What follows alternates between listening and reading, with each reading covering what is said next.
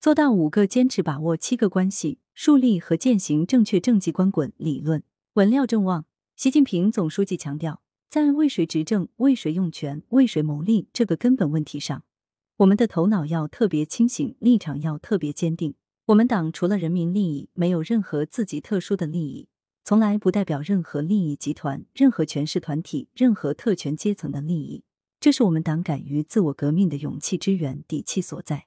针对为谁执政、为谁用权、为谁谋利这个根本问题，我们要深刻体悟习近平总书记的谆谆教诲，坚定树立和践行正确政绩观，深刻体悟为谁执政、为谁用权、为谁谋利的内涵。为民执政、为民用权、为民谋利，是中国共产党初心使命的真实写照。中国共产党自成立就把为人民谋幸福、为民族谋复兴作为初心使命，矢志不渝，为之奋斗。一百年光辉历程，一百年砥砺前行。中国共产党带领全国各族人民实现从站起来、富起来到强起来的伟大飞跃，正是中国共产党百年不断践行初心使命、为民执政、为民用权、为民谋利的真实写照。为民执政、为民用权、为民谋利，是中国共产党根本立场的真实写照。马克思主义政党的根本立场是人民立场。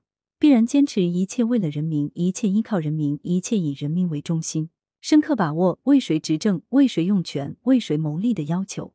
面向未来，我们要建设长期执政的马克思主义政党，要永葆马克思主义政党本色，要跳出历史周期率，就不能忘记初心使命。要坚定树立和践行为民执政、为民用权、为民谋利的正确政绩观。关键要求就是做到五个坚持。一是政治上要坚持党性与人民性的统一。中国共产党的党性与人民性从来都是一致的、统一的。人民的利益就是党的利益，为人民谋利益就是党的初心和使命。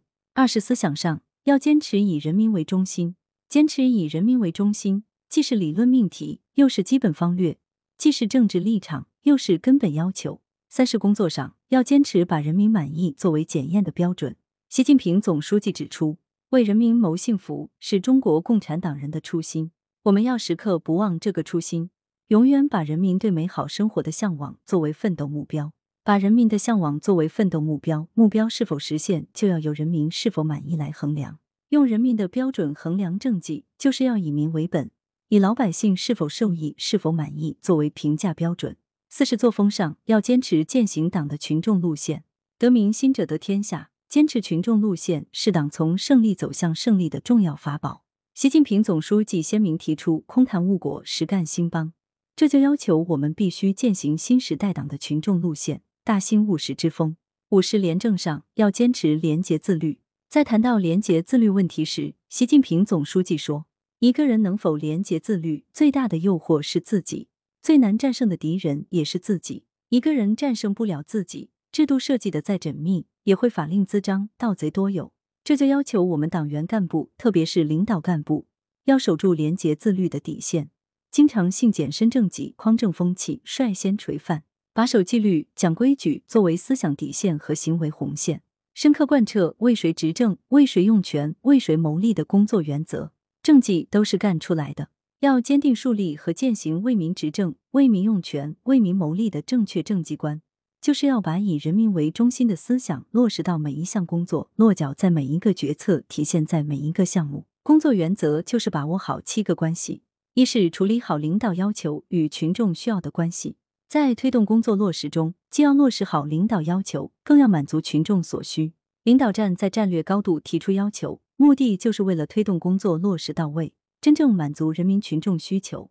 我们抓工作，必须把上级要求、发展需要、群众期盼统一起来，悟透上级要求，统筹发展需要，最终通过落实工作满足群众期盼。二是处理好严管与厚爱的关系。习近平总书记多次强调，要坚持人民至上、生命至上。如何实现以安全为前提的发展？这就必须严管安全生产，严管就是为了安全，抓好安全就是坚持人民至上的最好诠释。铁腕监管就是对群众利益的最好回应。三是处理好放权与监管的关系。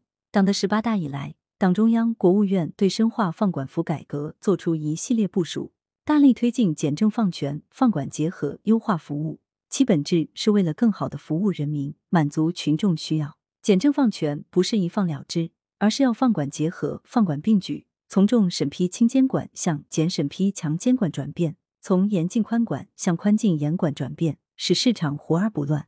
四是处理好群众长远利益与当前利益的关系。中国共产党历来十分注重把人民群众的长远利益和眼前利益相结合，既注重人民群众长远利益所在，又注重不断解决各阶段人民群众最关心、最直接、最现实的利益问题，从而把广大人民群众凝聚在一起，为实现共同理想而奋斗。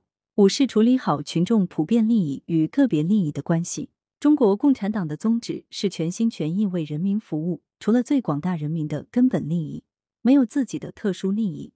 我们党的全部任务和责任就是带领广大人民为实现他们的利益而奋斗。但是，具体问题中如何处理好群众普遍利益与个别利益的关系，必须坚持具体问题具体分析，合法合规的群众诉求。我们要综合运用法律、政策、经济、行政等手段。把个别群众合理合法的利益诉求解决好，对于个别群众的不合理诉求，必须坚决予以回绝，不能花钱买平安。六是处理好群众整体利益与局部利益的关系。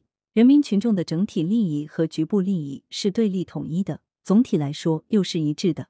但是在一定情况下，整体利益和局部利益之间会出现矛盾，这就要求我们必须坚持整体大于部分，局部服从全局。